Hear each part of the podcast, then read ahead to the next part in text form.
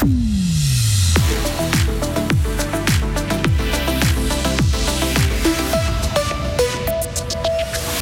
Succès de l'opération Nez Rouge pour les fêtes, plusieurs milliers de personnes ramenées à bon port. Ils n'ont pas forcément reçu les cadeaux qu'ils avaient demandés. On s'intéresse aux commissions attribuées aux parlementaires fribourgeois à Berne. Et enfin, un don présidentiel en faveur de deux associations fribourgeoises à l'origine de ce geste, Alain Berset. Et aujourd'hui, un peu de brouillard matinal, mais un temps ensoleillé, il va faire de 6 à 11 degrés. Voici le journal de Léo Martinetti. Bonjour. Bonjour Rio, bonjour tout le monde.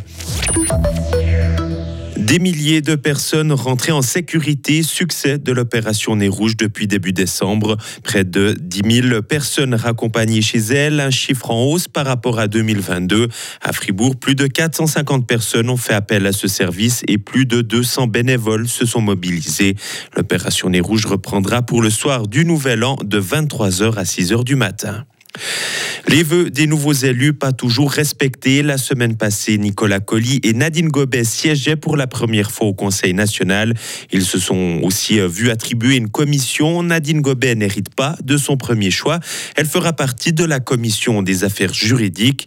Le souhait de Nicolas Colli a lui été exaucé. Il hérite de la commission de l'environnement, de l'aménagement du territoire et de l'énergie. Je suis le seul nouveau parlementaire qui peut intégrer cette commission. Sur les 25, c'est tous des parlementaires existants. Donc c'est vraiment une chance et un privilège que je peux entrer dans cette commission. Je serai sur 9 euh, UDC le seul roman, donc j'aurai une tâche importante. Et puis, euh, je suis d'autant plus content que c'est mes thèmes de prédilection, l'aménagement du territoire, l'approvisionnement en énergie.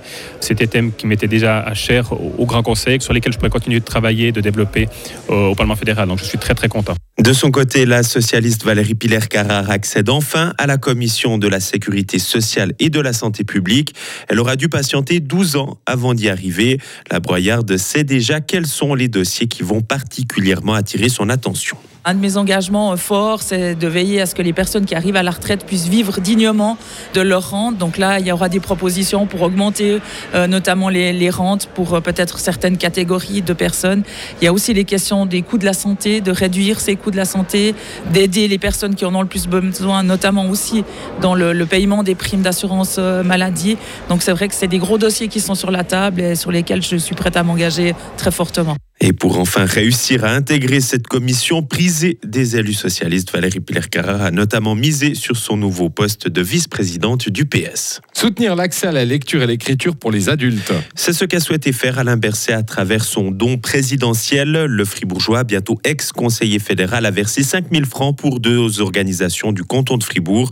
Parmi elles, Lire et Écrire, une association qui s'engage pour la formation des adultes dans les domaines de la lecture, de l'écriture, du calcul et du numérique numérique.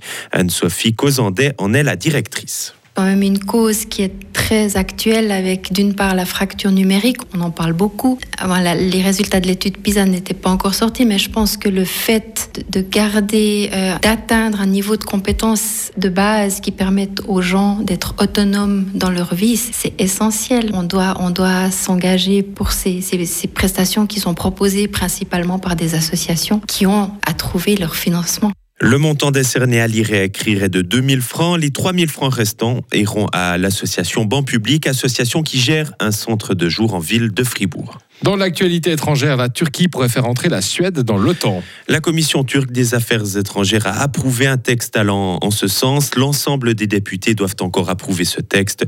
Une approbation qui devrait se faire en échange d'un possible engagement américain sur les avions F-16. La Turquie était le dernier membre de l'Alliance Atlantique avec la Hongrie à barrer la route de la Suède. Coordonner la réponse humanitaire à Gaza, c'est la mission de la ministre néerlandaise Sigrid Kaag.